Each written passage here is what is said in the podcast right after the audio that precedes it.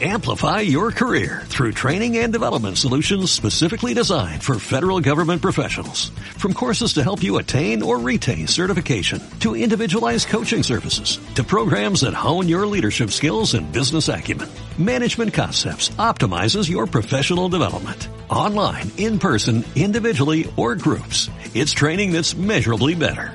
Learn more at managementconcepts.com. That's managementconcepts.com.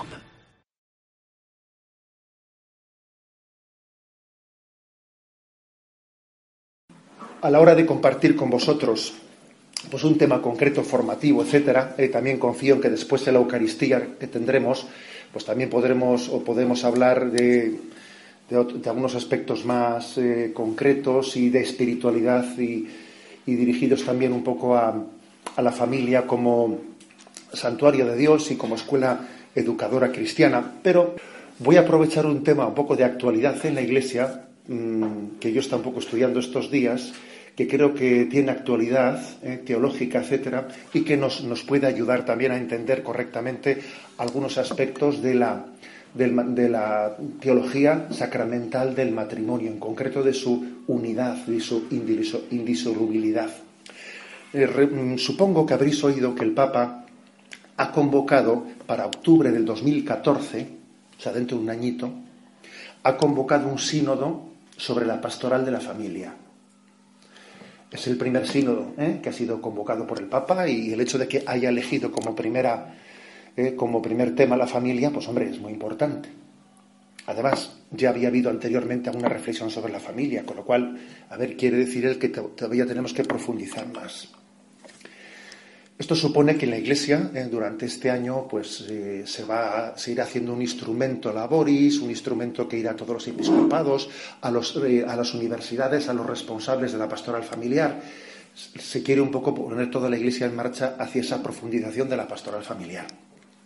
También ocurre una cosa, y es que creo que tenemos un Papa que es un don de Dios, que es en la Iglesia ciertamente yo creo que se está manifestando en el pontificado del Papa Francisco que, la Iglesia no es una estrategia humana, que, hay una, un plan de Dios que nos dirige y en cada momento nos va ayudando a matizar cosas y a profundizar y a llamarnos a la conversión.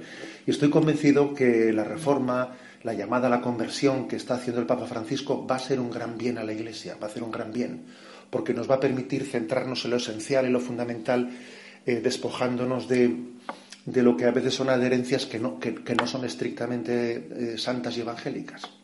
Pero también seamos conscientes de que a veces en torno a, esta, vamos, yo soy plenamente consciente de ello, sobre todo en tu relación con los medios de comunicación, que esta, que esta llegada del Papa Francisco, tan ilusionante, etcétera, algunos también a veces la utilizan para pretender hacer una perspectiva a ver que es que es absurda no sé, pretendiendo que la reforma del Papa pues va a consistir en que la, eh, que la doctrina de la, de la, Iglesia Católica va a cambiar. Y obviamente, pues eso también es una manipulación. Pues bien, a este respecto, eh, las palabras del Papa pidiendo un sínodo eh, para la familia, etcétera, fueron utilizadas, eh, pues en muchos medios de comunicación fueron utilizadas como diciendo el Papa va a replantear el tema de la indisolubilidad del matrimonio, y el Papa va a plantear de nuevo el hecho de que pueda la Iglesia pueda bendecir pueda bendecir un segundo matrimonio. El Papa va a replantear pues que una persona que esté en segundo matrimonio pueda acercarse a los sacramentos, etcétera, etcétera. Enseguida saltó eso. Bien, entonces, ¿qué ha hecho el Papa? Como eso ciertamente sería un desgaste muy grande, un año, a ver, un año antes de, un sínodo, empezar con una especie de, distorsiones, porque ahora es un año entero con, ese nivel de distorsiones, sin que él deje sin aclarar ciertos conceptos durante un año entero, lo que él ha hecho ha sido pedirle al precepto, al cardenal precepto de la Congregación de la Fe, Monseñor Miller, le ha pedido que en el Observatorio Romano escriba ¿eh? o sea, un artículo de fondo hablando sobre esta cuestión. Que lo ha hecho no firmando como Miller, sino como cardenal precepto de la doctrina de la fe. ¿Me explico? ¿eh? Es por lo tanto, no se trata de un documento eh, de la congregación, pero sí se trata de, un artículo del precepto, que obviamente tiene la relación directa con el Santo Padre semanal, le recibe todos los viernes, etcétera, y sin duda alguna el Santo Padre ha dicho, a ver, no confundamos reforma No confundamos reforma con dudar de, nuestros principios. ¿Me explico? ¿eh? Yo creo que esta es un poco la intención del artículo. ¿Cuáles son? Voy a poner, por lo tanto, la charla de hoy quiere ser eh, pues una charla explicativa del porqué de la apuesta de la Iglesia Católica por la indisolubilidad del matrimonio y en qué sentido esa reforma que el Papa nos pide en la pastoral, en la pastoral familiar, en qué sentido ¿eh? si no es en ese sentido, digamos, en el que obviamente no es, en cuál tiene que ser. ¿eh? Vamos a ver. Las dos tesis principales de este artículo de Miller, bueno, sabéis que Miller es el nuevo eh, cardenal precepto de la Congregación de Doctrina de la Fe, después del cardenal Ratzinger, que no sé si habéis oído hablar de él, ¿no? Pues, pues pues vino, vino un americano, ¿eh? y después de ese americano que ya se jubiló está Miller, que es, eh, pues que es el, por cierto, que habla español perfectamente, ¿eh? habla español perfectamente y es muy cercano a, bueno, pues aquí suele dar de vez en cuando conferencias en algunas facultades, etcétera. Vamos a ver, ¿cuáles son las dos tesis principales de, su largo artículo en el Observatorio Romano?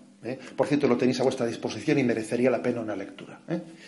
Las dos tesis son las siguientes. Primero, que el matrimonio sacramental es un testimonio de la potencia de la gracia. O sea, que, la gracia de Dios no es algo bonito, que es que es verdad, que Dios te da la gracia. ¿Eh? Que es que, no vale decir únicamente que es un, eh, que es bonito, que, sería bonito que fuese así. No, es que Dios se compromete en un sacramento dándote su gracia. ¿Mm? Es una gracia que transforma al hombre y le prepara para la Jerusalén celestial, te prepara para el cielo. A ver, te, lo, te prepara. Y la segunda tesis de su, eh, de su artículo, luego iré ahora voy a ir un poco desmenuzando, la segunda tesis es que, que este evangelio del matrimonio, este evangelio del matrimonio, el evangelio de la vida, el evangelio de la familia, la Iglesia siempre lo ha predicado con audacia profética. Y no os penséis que, es complicado predicarlo únicamente ahora. No, no. Ha sido cosa de toda la vida que ha sido complicado, complicado predicarlo. O sea, ha sido un tema que siempre le ha costado a la Iglesia una audacia profética que nos hemos dejado muchos pelos en la gatera, como se dice, ¿no? Eh, a la hora de defender ese principio de la fidelidad del matrimonio, pues, pues en contextos históricos complicados, en los que, pues fíjate tú el caso de Enrique VIII, ¿eh? Pues fíjate tú si el caso de Enrique VIII no fue, no fue un follón. Que se lo digan a Juan el Bautista, que le cortaron la cabeza por eso, ¿eh? por decirle a Herodes que no le era lícito casarse con él. pues fíjate tú. O sea, que, es que este ha sido siempre un tema mm, que ha supuesto audacia profética. Audacia y, no exenta de cruz, porque a ver, la predicación en fidelidad del Evangelio, desde luego, siempre conlleva la cruz. ¿eh? Esas son las dos tesis principales. Y bueno, Em, entrando, eh, entrando en, cuestión, yo creo que la primera afirmación que hay que hacer es que para abordar este tema, este tema que se ha planteado eh, en los medios de comunicación a raíz de unas declaraciones que el Papa dice, bueno, tenemos que hacer una reforma de la pastoral matrimonial, vamos a convocar un sínodo de y enseguida se ha entendido esto como un cambio de unos principios. Para entender esto, lo que dice el cardenal Miller es que, a ver, nosotros siempre tenemos que, para, antes de reflexionar, tenemos que recurrir a las fuentes de la revelación. A ver, nuestra reflexión no es únicamente desde nuestra, eh, desde nuestra sensibilidad, sino que partimos de las fuentes, de las fuentes de la revelación. Eh, claro, hay una, hay una gran secularización y tú no puedes discernir desde ella. ¿Eh? La secularización conlleva en que no se cree en la gracia de Dios. La secularización conlleva en que uno no termina de. O sea, cada vez se ve más el matrimonio como una realidad natural y, ha dejado de creer en, la, el compromiso de Dios en la acción, ¿eh? en la acción sacramental. Bueno, por lo tanto, eh, es muy importante eh, acoger de forma generosa y obsequiosa, ¿no? Pues en el entendimiento y en la voluntad lo que las fuentes de la revelación nos dicen, ¿no? Lámpara es tu palabra para mis pasos, luz en mi camino. Nosotros discernimos desde la revelación. Es que esto es como encender las luces para andar por la noche el coche. Si no enciendes las luces, vas, es que vas a tientas, es un susto eh, andar sin luces por la noche. Y nosotros tenemos la luz de la revelación para discernir. Bien, entonces, ¿cuál es el testimonio de la Escritura a este respecto? ¿Eh? el cardenal Miller hace todo un recorrido del testimonio de la escritura, del testimonio de la tradición de la Iglesia y finalmente sobre el magisterio actual. El testimonio de la escritura es muy curioso, porque en el Antiguo Testamento el sacramento, mm, perdón, el matrimonio no era considerado como un sacramento. En el Antiguo Testamento el matrimonio se le considera meramente como una unión natural, pero no la palabra natural no es no religiosa, ¿eh? porque, a ver, natural es creada por Dios. Luego, si es creada por Dios, en un principio Dios los creó hombre y mujer, es decir, es una, es una unión, digamos, sí, mm, o sea, creada, pensada por Dios, pero en la propia naturaleza humana. ¿eh? Según, según las propias leyes naturales, Dios también ha dejado inscrita en la naturaleza humana unas, pues unas leyes, ¿no? que es la, la llamada al amor. Y entonces, fijaros, ahí se produce una especie, en el Antiguo Testamento hay una, una dicotomía entre el ideal y, y la imposibilidad. Eh, pues el, el, Antiguo Testamento dice de una manera solemne, no cometerás adulterio, eh, serás fiel a tu esposa, pero también, eh, también en Deuteronomio dice, Moisés estableció que el hombre podía es pedir un libelo de repudio a, su mujer, si tal, tal, tal, tal. Es decir, decía, nuestro, nuestro ideal es este, pero luego viene un poco Paco con las rebajas. ¿Y quién es Paco con las rebajas? Pues Paco con las rebajas es, a ver, pues es la naturaleza humana que se considera incapaz, impotente. Ese es Paco con las rebajas, que es el pecado humano. Y de una manera, el Antiguo Testamento hace dos cosas. Marcar cuál es el ideal, pero al mismo tiempo eh, hacer una especie de adaptación mm, digamos, de rebajar el ideal a, la realidad. ¿no? También pasa lo mismo con la monogamia. El Antiguo Testamento apunta a la monogamia. ¿Mm? Por ejemplo, dice Malaquías, ¿no? No traicionarás a la esposa de tu juventud, siendo así que ella era tu compañera y la mujer de tu alianza. Bien, pero, pero permite la, la ¿eh? poligamia. O sea, el Antiguo Testamento apunta a la monogamia como ideal, pero permite la poligamia. El, Antiguo Testamento apunta a la indisolubilidad del matrimonio, pero permite, en casos problemáticos, etcétera, permite eh, segundo, un segundo matrimonio. Y lo curioso es que Jesús se distancia expresamente de, de esta práctica veterotestamentaria que Moisés había permitido por la dureza de corazón. Moisés, por vuestra dureza de corazón, os permitió eh, divorciaros y casaros, tal, tal. Pero en un principio no era así. Y entonces él afirma, ¿no? Eh, lo que Dios ha unido, que no lo separe el hombre. ¿Por qué Jesús es capaz de. Fijaros bien, ¿eh? Es capaz de modificar esa especie de, de doble, doble rasero del Antiguo Testamento, que era que el ideal es este, pero luego nos adaptamos un poco a la, ¿eh? a la condición humana. Jesucristo cambia eso. Y además, fijaros que una de las, una de las manifestaciones muy claras en Cristología, cuando uno estudia la Cristología y dice, a ver, eh, ¿de qué manera Jesús atestiguó que Él era el Hijo del Padre, el profeta, eh, no un profeta más, sino el profeta de los profetas? ¿De qué manera Jesús atestiguó su condición divina, que era el revelador del Padre? En el sentido de que es capaz de modificar el Antiguo Testamento. Se os ha dicho ojo por ojo y diente por diente, pero yo te digo, al que te, pega una mejilla pone la otra. Se os ha dicho, pero yo os digo. Es decir, Jesucristo está revestido de la autoridad del Padre, es el revelador del Padre y lleva a su culminación el Antiguo Testamento incluso puntualizándolo, matizándolo, eh, purificándolo, etcétera, etcétera. O sea, no únicamente en este punto, sino, sino en muchos más.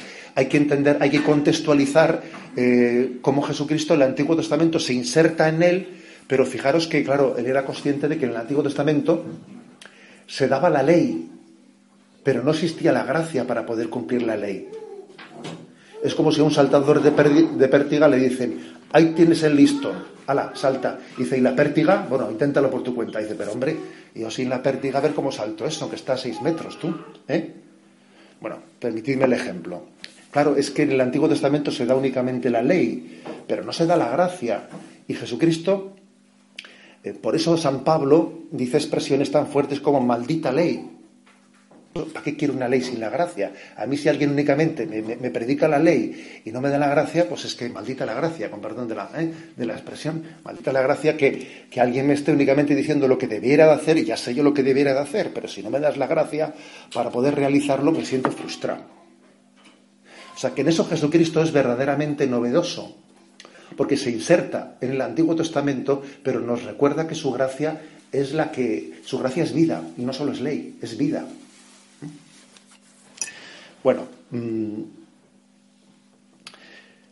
hay, una, hay una serie de argumentos. El artículo, vais a ver que es serio, ¿eh? porque el artículo también entra, entra en argumentos y contraargumentos y, coge y, responde. Algunos exégetas eh, han sostenido que esas palabras de Jesús, pues hombre, podían aplicarse con más flexibilidad, ¿eh? o, que, o, que, habrían podido ser aplicadas en la historia de la Iglesia con más flexibilidad. Por ejemplo, hay un texto del Evangelio que podría dar, dar, que pensar. A mí en Radio María más de una vez me han preguntado por ese texto, oiga, ¿y qué significa eso de que Mateo 5:32, el que se divorcia de, su mujer, y luego dice, salvo en caso, ¿eh? dice, salvo en caso de adulterio, ¿qué, qué significa eso? En que, en caso de adulterio sí que se puede divorciar de su mujer. ¿eh? Hay un texto que parecería que puede ser una especie de matización importante. La palabra en concreto es pornella, salvo en caso de pornella, y es difícil la traducción de ese caso, de ese término, es muy difícil. ¿eh? Los exegetas arman un cierto lío que significa pornella. Y la tradición de la Iglesia lo ha. También es importante cuando eh, escriturísticamente un tema es complicado, ver de qué manera ha entendido la tradición de la Iglesia ese tema. Porque, a ver, la comprensión de la escritura no comienza conmigo en el siglo XXI.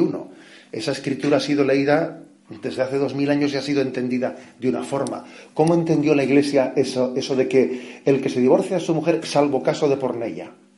La forma en la que lo entendió la Iglesia es un tipo de uniones con un grado de irregularidad que pueden entenderse en nuestro concepto que son uniones, uniones nulas.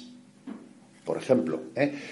mm, que alguien esté casado con una persona que con la que tenga una consanguinidad, una consanguinidad de primer, de primer orden, etc.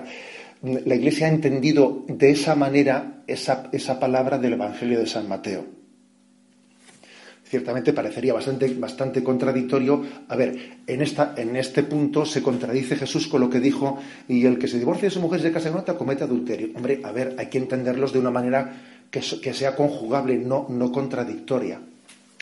Bien, esa es la primera respuesta ¿no? que, da, que da el cardenal Miller a este asunto. Y, y, y, a la hora de contextualizar las cosas, fijaros cómo en 1 Corintios 7, 7 dice,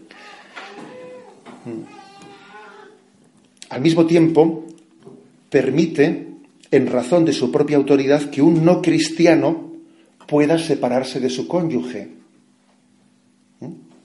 Es decir, lo que sí, lo que la tradición de la Iglesia sí se matizó es que eh, una persona, lo llamado privilegio paulino, ¿eh? ¿y el privilegio paulino en qué consiste? Una persona que está casada por lo civil, su compromiso y es, y es bautizado, y es bautizada, su compromiso no tiene valor ante Dios, porque un cristiano que ha apartado a Cristo explícitamente de, su unión, pues de alguna manera está pecando por haber excluido a Jesucristo de su unión con esa persona. Sin embargo, por lo tanto, ante la Iglesia no tiene valor esa unión.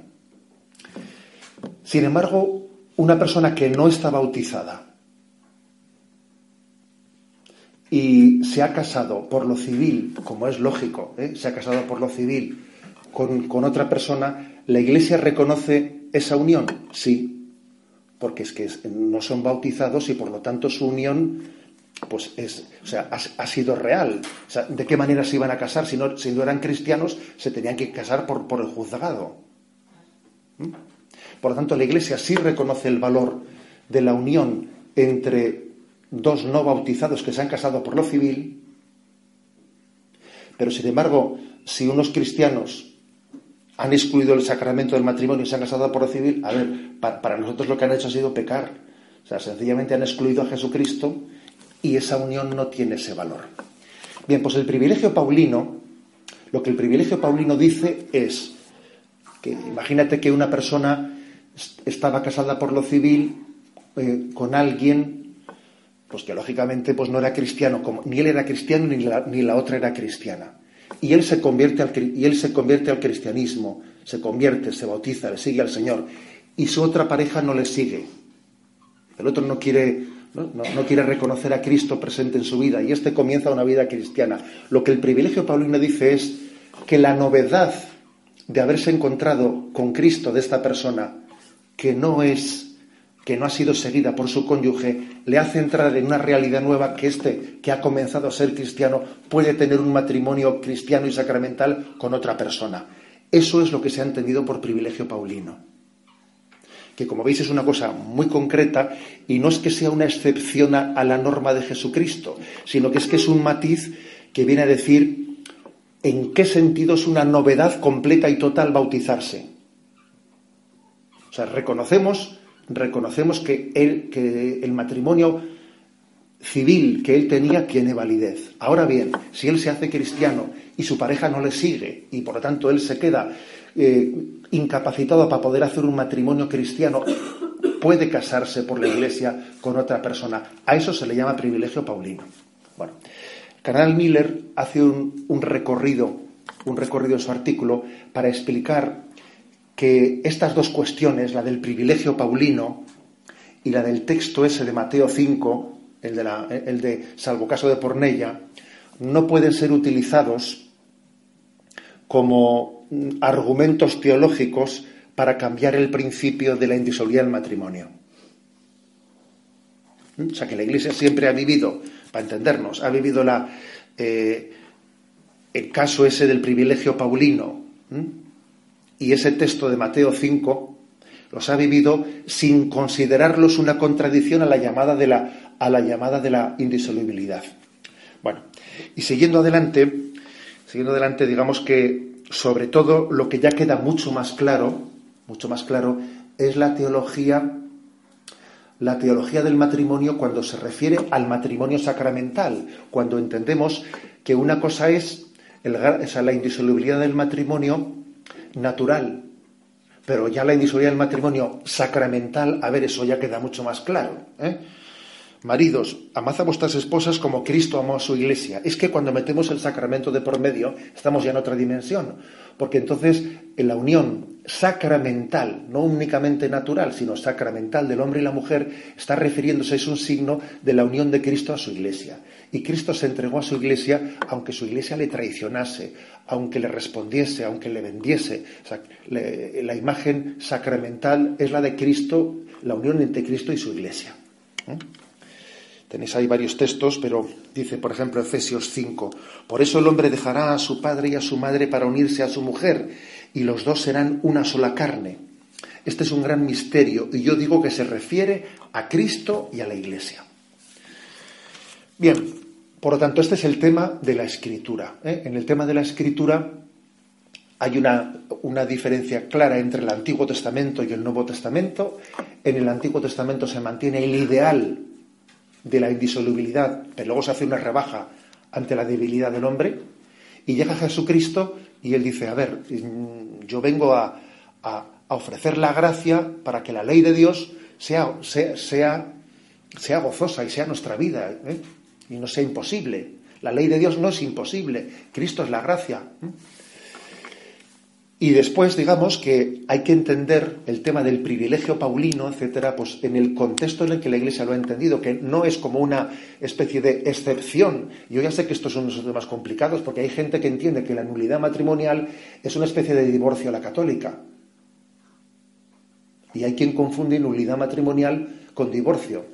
Y es verdad que tenemos que hacer una gran, un gran esfuerzo pedagógico para intentar distinguir esas cosas, pero es verdad, hay mucha gente que dice, pero bueno, si ustedes tienen una especie de divorcio a la católica. Y también hay que reconocer que el Papa también ha sido muy firme en esto, no solo el actual, sino los dos anteriores, que es que tenemos que ser serios en los tribunales eclesiásticos para que no haya margen a pensar eso. ¿eh? A, mí cuando, a mí cuando alguien me viene consultando ese tema, yo siempre le digo, mira, antes de meterte en un proceso de nulidad, lo primero que yo te aconsejo que hagas es hacer una consulta, no jurídica, sino una consulta como quien se la hace, se la haces a un, a un consejero espiritual. Hazle una consulta al presidente del tribunal, pero fuera de, digamos, del legalismo del tribunal, hazle una consulta más de tipo personal, espiritual, de si él ve que tu caso tiene visos ante Dios de ser verdaderamente o no verdaderamente nulo. Y según el consejo que él te dé, métete o no te metas. Pero no te metas ya independientemente de que sea razonable o no razonable, porque entonces estás, estás utilizando un proceso judicial a ver si yo me salgo con la mía. Y si no me salgo con la mía, voy a seguir haciendo lo que me dé la gana. No. Entonces, utilizar la vía jurídica para un divorcio a la católica. Ciertamente yo creo que habría mucho que decir sobre la educación en esto, ¿eh? sobre la educación. Yo creo que hay que buscar la voluntad de Dios. Y cuando, alguien va a un tribunal de la Iglesia, tiene que discernir, tiene que ir a discernir. No a ver si consigo lo que yo busco. ¿Me explico? ¿Eh? Yo creo que eso es el espíritu con el que uno va, es muy importante. Eso es como cuando alguien, ¿eh? pues, mm, hace la, se hace una, una prueba de la amniocentesis para, para ver si luego aborto o no aborto. dice, no, es que me ha dado, no, ha dado nada, no he abortado. Ya, pero tu mentalidad era abortista. Si el análisis hubiese salido tal, hubieses abortado. Entonces, yo que voy, yo voy a un tribunal eclesiástico a ver lo que la iglesia me diga o si no lo consigo por aquí, lo consigo por el otro lado. Perdona, tú vas, tú vas a buscar lo tuyo quieres ver si lo puedes conseguir por este tribunal o si no vas al siguiente. ¿eh? Pero tú no estás discerniendo la voluntad de Dios. O sea, es verdad que hay que purificar estas actitudes porque si no, si no alguien puede decir, oiga, que ustedes eh, eh predican la indisolubilidad del matrimonio, pero tienen eh, pues unas, unas incoherencias muy grandes. Bien, el tema del testimonio de la tradición. ¿Qué es lo que afirma? Bueno, pues que hay una cosa muy, muy importante, y es que, para ver cómo ha entendido la Iglesia eh, la doctrina sobre la indisolubilidad del matrimonio, pues los padres de la Iglesia, los concilios, tienen muchas disposiciones al respecto y nos, y nos iluminan mucho. Entonces, primero, en la época patrística, en la época patrística que para entendernos es hasta el siglo VIII, octavo, ¿Mm? La época patrística eh, se entendió de una manera unánime y clarísima. ¿eh? Los creyentes separados que se habían vuelto a casar civilmente no eran readmitidos oficialmente a los sacramentos. Aun cuando hubiesen pasado un periodo de penitencia, en eso la Iglesia fue, en los siete, ocho primeros siglos, fue inequívoca. Luego llegó, luego llegó la Edad Media, y en la Edad Media comenzó, cierto lío, porque había una presión muy grande eh, del imperio, digamos, en esa relación que existía entre Estado e Iglesia, en la que, bueno, pues los emperadores tenían una fuerza muy, muy grande, pues mm, presionaban mucho a la Iglesia, la presionaban mucho para intentar adaptar, ¿eh? adaptar eh, pues, su disciplina sacramental a sus, a sus problemas personales. Y en este momento es cuando, digamos, en la praxis de la Iglesia oriental se, fue cediendo, a diferencia de la Iglesia occidental, y en la Iglesia ortodoxa hoy es el día en el que en ese punto ha habido una cesión a ese principio allí por la Edad Media y entonces existe eh, el segundas nupcias, terceras nupcias, eh, que por otra parte se le llama matrimonio de misericordia, es una especie de sacramento devaluado, no se hace con toda la solemnidad, se hace sin público. Es decir, en la Iglesia Ortodoxa, por influjo de esta presión, ¿eh? Eh, se fue cediendo. No se, no se, negó el principio, fíjate bien, ¿eh? no se negó el principio de que Cristo pedía la indisolubilidad, pero se llegó a un tipo de praxis sacramentales, digamos, no claras. ¿Qué es lo que dice el cardenal Miller al respecto? Pues lo que dice el cardenal Miller al respecto es, a ver, que, esta práctica no es coherente con la voluntad de Dios, tal como se ha expresado en las palabras de Jesús sobre la indisolubilidad, y que de hecho es uno de los problemas que hay ecuménicos, uno de los problemas ecuménicos que hay entre la Iglesia católica y la Iglesia ortodoxa es este. ¿Mm? Pues quizás no sea un problema invencible, pero ciertamente es un problema en la relación ecuménica con ellos. Mientras que, mientras que en Oriente se cedía un poco a, eh, expresión, también es verdad que la Iglesia oriental, eh, la Iglesia que tenía a Bizancio por capital, eh, el emperador influía mucho más en la Iglesia que, entre nosotros. En Bizancio incluso llegaron hasta hacerse las disposiciones litúrgicas, litúrgicas, era el propio emperador el que las iba haciendo. ¿eh? Es decir, tenemos testimonios de que el emperador de Bizancio hasta decidía cuántas velas se ponían en el altar. ¿eh? Quiero decir que verdaderamente eh, hay que entender históricamente las cosas. Es que en Oriente, digamos, el influjo de Bizancio sobre la Iglesia es que era total, porque casi las iglesias ortodoxas son iglesias reales, regias en la que, por cierto, los, los, propios emperadores eligen a los obispos, etcétera. Claro, digamos, tenía un, tenía un modelo en el que el imperio tenía mucho más influjo sobre la Iglesia que en Occidente. En Occidente había más, ¿eh? más libertad en la vida de la Iglesia, lo cual no quiere decir que no, que no hubiese intentos de influencia, porque mira, por ejemplo, lo de, lo de Enrique, ¿eh? lo de Enrique VIII, y, es decir, pues que, que hay grandes sufrimientos. Pero la Iglesia, la Iglesia católica, mantuvo más libertad eh, a la hora de, proclamar el principio de Jesucristo. Bueno, eh, llega el concilio de Trento, lo reafirmó. Llegó el concilio de Trento eh, y reafirma, ¿no? Mm, la Iglesia es consciente de que en la praxis oriental se han dado esa especie de matrimonio de segunda, matrimonio de, socorro, matrimonio de misericordia, pero son, la Iglesia en el Concilio de Trento, después de pasada ya la Edad Media, se mantiene firme en el principio. Llega el Concilio Vaticano II y en una constitución como la Gaudium et Spes, que por cierto es una constitución muy importante porque en ella la Iglesia planteaba la apertura de la Iglesia al mundo. ¿eh? Gaudium et Spes es una constitución que habla de la apertura de la Iglesia al mundo. Bien, la Iglesia no entiende la apertura al mundo como una asunción del divorcio, sino todo lo contrario. Y dice la Gaudium et Spes en el punto 48, esta íntima unión como mutua entrega de dos personas exige la plena fidelidad y la indisolubilidad ¿eh? del matrimonio, lo, reafirma. Bueno, y digamos que luego viene más el, magisterio más actual, ¿eh? más actual que es, pues, digamos, el de las exhortaciones apostólicas de familiares consorcio, el que, el que hemos conocido nosotros de una manera más concreta. Y, este magisterio más actual aborda, aborda un tema que es que hay que abordar. Eh, no se limita a decir indisolubilidad, indisolubilidad, indisolubilidad, sino que también el magisterio actual dice una cosa más. ¿Y qué hacemos con los divorciados? ¿Qué pasa? Que están excluidos de la iglesia. Y entonces el magisterio actual dice, ojo, no es cierto de que por nosotros, por mantener la fidelidad a ese principio, tengamos que concluir que las personas que están en esa situación de irregularidad eh, estén llamadas a sentirse excluidas de la Iglesia, sino que entendemos que tienen que formar parte, incluso privilegiada, de nuestra pastoral.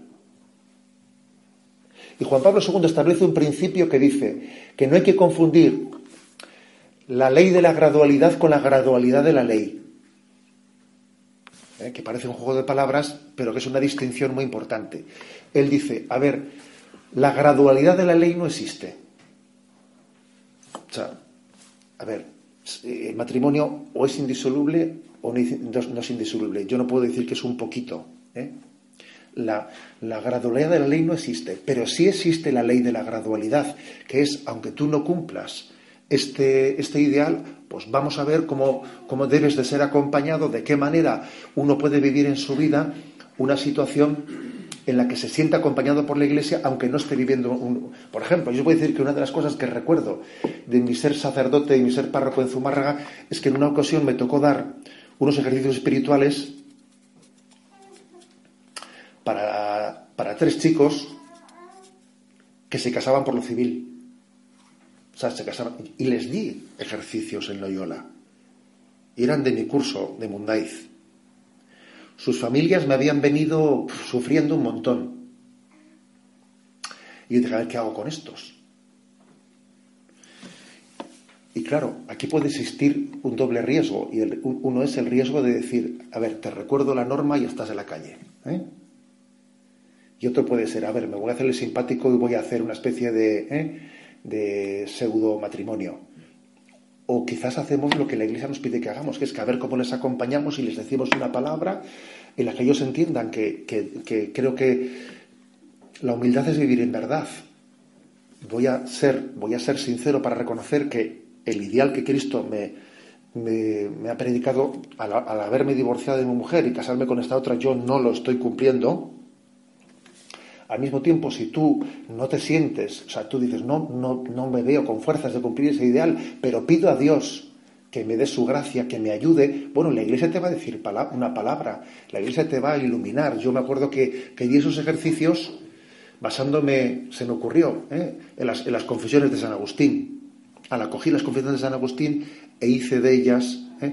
e hice de ellas, no sé cómo se me ocurrió eso, pero eh, quiero decir que el magisterio actual, que creo que es lo que el Papa Francisco quiere reforzar, nos está llamando también a, buscar la forma de acompañamientos personales a las personas que están en esa situación.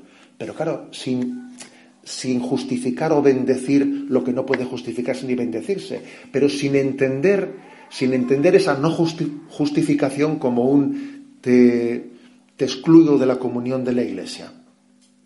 ¿Mm? Digamos, digámoslo de otra manera, el no comulgar, el no poder comulgar, no es lo mismo que estar excomulgado. Es un poco distinto. ¿eh?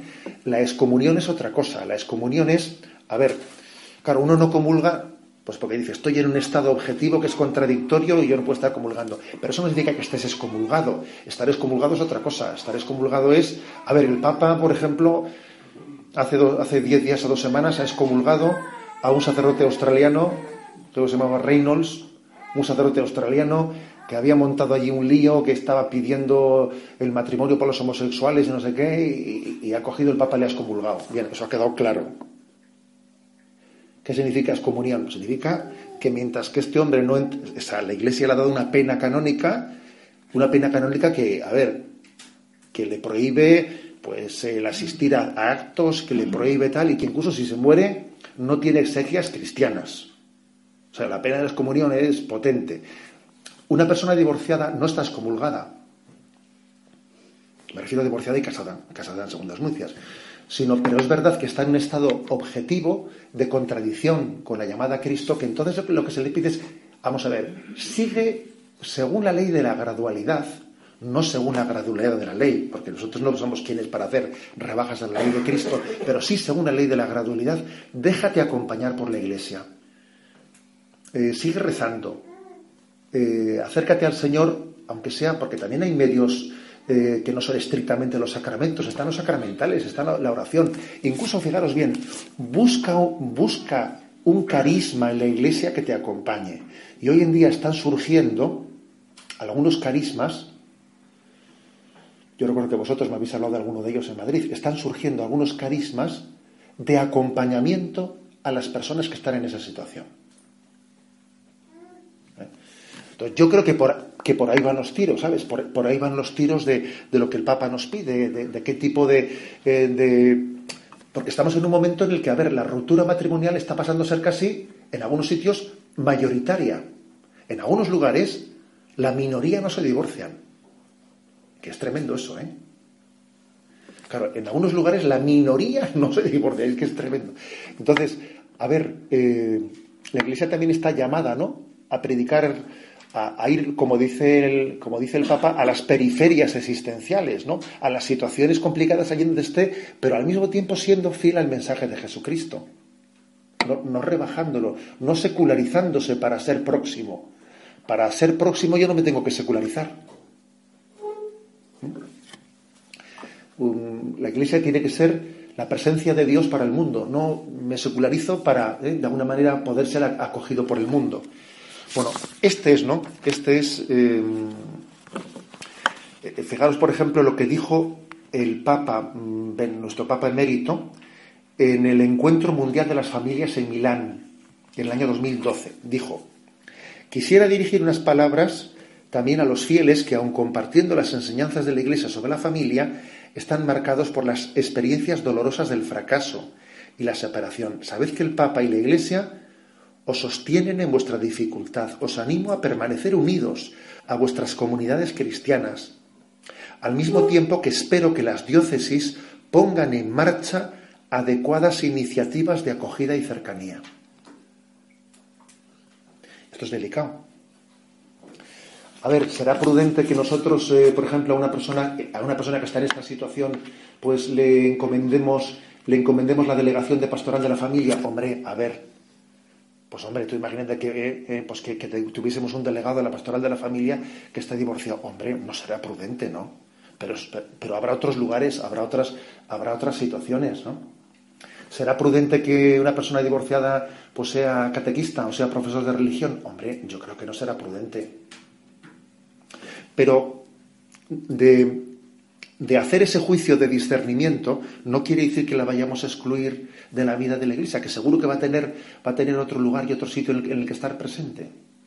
Habrá que discernir dónde es prudente que se le encomiende un sitio y dónde es prudente que no. Cuando tenga, cuando tenga quizás una, un ministerio de educar a los pequeños, es muy importante que el educar a los pequeños sea un educar desde tu propia vida, desde tu propia experiencia, claro. Entonces, pero en la, iglesia hay otros servicios. A ver, os pongo un ejemplo. Yo le, podría encomendar en una parroquia a una persona que está en esa actitud de humildad, de reconocer su, su contradicción interna y de pedir a la iglesia que le acompañe hasta que Dios le ilumine en la resolución de su caso, que claro, la resolución de su caso se puede, se puede llevar a cabo pues, por distintos caminos. Uno es que tenga un arrepentimiento y vuelva a su matrimonio verdadero y original. Otro caso puede ser que, que, haya, una, que haya una, una causa para una nulidad matrimonial y que eso se estudie. Otro caso puede ser que, que fallezca el primer cónyuge y se quede viudo. Otro caso también puede ser el hecho de que alguien tome un compromiso de vivir en castidad en, ese segundo matrimonio, puesto que hay una serie de hijos, etcétera, que, parecen que hacen imprudente la separación del segundo matrimonio y, tengan un compromiso de vivir en castidad. O sea, eh, a ver, eh, ¿de qué manera en ese acompañamiento la Iglesia puede, llevar a, buen puerto para que la ley de la gradualidad llegue a convertirse en poder vivir la ley? Eh, habrá que estudiar cada caso. Pero, pero fijaros bien yo diría que mientras tanto esas personas deben de tener ¿no? Eh, la conciencia clara de que les amamos, de que les queremos, de que esta iglesia es suya, es tan suya como nuestra, es tan suya como nuestra, y que ya discerniremos la manera, la manera en la que, en la que ese acompañamiento pues, se tiene entre nosotros. ¿eh? Como veis, es un tema delicado. Y el cardenal precepto, yo le veo que ha escrito un artículo como este pues no lo ha escrito en balde. Ha dicho, a ver, falta un año para el sino de la familia. Como no dejemos los carriles un poco claros durante todo este año, se va a armar aquí un lío, ¿eh? se va a armar un lío en el que no vamos a distinguir las churras de las merinas. Y como, como os he dicho al principio, como mediáticamente hablando, a veces, ¿no? Pues hay medios de comunicación que parece ¿eh? que quieren utilizar un poco, pues, es curioso, ¿eh? porque, por ejemplo, yo observo que mediáticamente se seleccionan las noticias se hace público de cómo el Papa le ha apartado eh, de, la diócesis a ese obispo alemán que ha tenido esas actitudes de así de que me parece muy bien, vamos, ¿eh? pero por ejemplo se ha ocultado totalmente en la excomunión del Papa a ese cura que os he contado antes australiano, eso se ha ocultado. ¿eh? O sea, a veces se, se seleccionan unas, unas noticias de otras dependiendo de lo que un medio de comunicación pretenda transmitir o manifestar o ocultar. A ver, nosotros tenemos que tener plena confianza, obviamente, que el Espíritu dirige a su iglesia y también entender que detrás de esta, ¿eh? de esta aparición en escena del cardenal precepto para la doctrina de la fe, distinguiendo estos conceptos, pues ha querido poner un poco, digamos, eh, los márgenes de, la autopista ¿eh? en, los que, en los que vaya a tener lugar el próximo mes de octubre el Sínodo de la Familia. En resumen, ¿eh? en resumen, pues que, que tenemos que pedir al Señor la gracia, la gracia de vivir el misterio de Cristo en su integridad, en su integridad. Siempre solemos tener el peligro de coger algún aspecto de Cristo y los otros olvidarlos. San Agustín habló del Cristo total, no del Cristo parcial. Y por ejemplo dice aquí el cardenal Miller, y invocar el principio de la misericordia en este caso, así como, como único criterio, pues es que es, eh, es olvidarnos del Cristo total. Porque hay que hablar de la misericordia, la santidad, claro, los deberes de justicia, es que hay que hablar de todo. Yo no puedo, yo no puedo hablar de una cualidad del Evangelio en detrimento de las otras, no, no puedo hacer eso. Tengo que creer en la integridad del mensaje de Jesucristo. Y tan importante es eh, la misericordia como la santidad, como la justicia, como nuestro deber de eh, nuestro deber de fidelidad. Claro, todo es una sola cosa. Un problema que tenemos nosotros es que en nosotros hay cierta contradicción inevitable entre cómo yo administro justicia y misericordia. Se me va la mano para un lado, se me va la mano para el otro. Pero a Dios no le pasa eso, ¿sabes? Dios es simple. Y Dios es simplemente misericordia. Y Dios es simplemente justicia. Y Dios es simplemente santidad. En Dios los atributos no se contraponen, son una sola cosa. ¿eh? Por eso nosotros es muy importante que cuando nos acerquemos al misterio de Cristo, lo hagamos en su integridad, no seleccionando. ¿eh? No seleccionando. De hecho, la palabra herejía etimológicamente significa fractura. O sea, eh, decía Tertuliano, ¿eh? el hereje selecciona, mientras que el católico suma. Aquí no vale decir un factor o el otro, sino que todos ellos hay que sumarlos en el misterio de Cristo. Bueno, pues mm, eh, sirva, ¿no? Sirva al principio para para acordarnos que todos los aquí presentes que estáis bajo la gracia sacramental, recibís de Dios la gracia. Para ello, yo suelo decir que la víspera de mi ordenación diaconal, que ahí es cuando uno hace el diaconado, diaconado de cuando hace la promesa del celibato, etcétera, yo recuerdo perfectamente que mi oración de ese día, yo dije, Señor, mañana me vas a dar la gracia sacramental. Y yo hasta ahora pues me podía haber permitido dudar. Y hasta ahora estaba en mi etapa de discernimiento, pero yo, pero yo a partir de mañana, cuando tú me des la gracia sacramental, yo no voy a dudar de ella. A ver, no me voy a permitir dudar de ella. Y habrá cruces, habrá problemas, pero duda a destiempo ¿eh? es una tentación encubierta. No nos equivoquemos. ¿eh? Cuando uno duda y no, toca dudar, te están tentando, estás siendo tentado.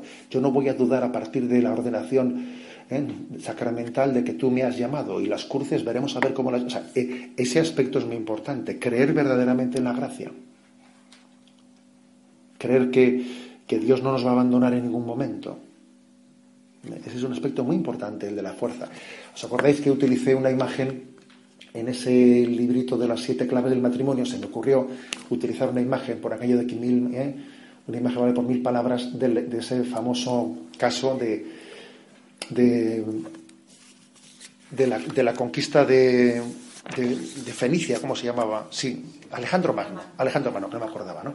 El año 335, que la, costa que la conquista de Fenicia acuñó la famosa palabra esa de quemar las naves, en un contexto muy gráfico, diciendo, a ver, aquí llego yo, voy a conquistar una ciudad que en principio está, es muy inexpugnable, y encima tengo unos soldados que están eh, muertos de miedo. Y cuando allí desembarcaron se le ocurrió decir, ah, venga, a quemar las naves, vas a ver tú cómo ahora nos espabilamos. ¿eh? Y cuando quemaron las naves vas a ver tú que conquistaron Fenicia. Es que era sí o sí. ¿eh? explico, eso, sí que era, ¿eh? eso sí que era la capacidad de abordar. Algo así ocurre ¿no? en la gracia sacramental. A ver, que yo soy sacerdote. O sea, que, que, que no estoy en un tiempo de discernimiento. No estoy discerniendo, ¿no? Eh, es importante entender que la diferencia ¿no? entre noviazgo y matrimonio es precisamente la diferencia entre discernir y entregarse. Pero con la confianza en que Dios no me deja nunca solo. Yo estaré contigo hasta el fin. ¿eh? hasta el fin del mundo. Y en tus cruces yo no te dejaré solo.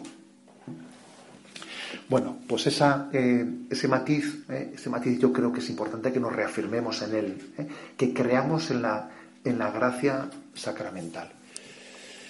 Me imagino que iremos teniendo más noticias del sínodo y que, bueno, pues también su celebración será durante este año un poco preparada, habrá una preparación previa, remota, etcétera, en la que también a nivel de pastoral matrimonial, pues yo creo que es importante que estemos atentos en, ese, en ese seguimiento.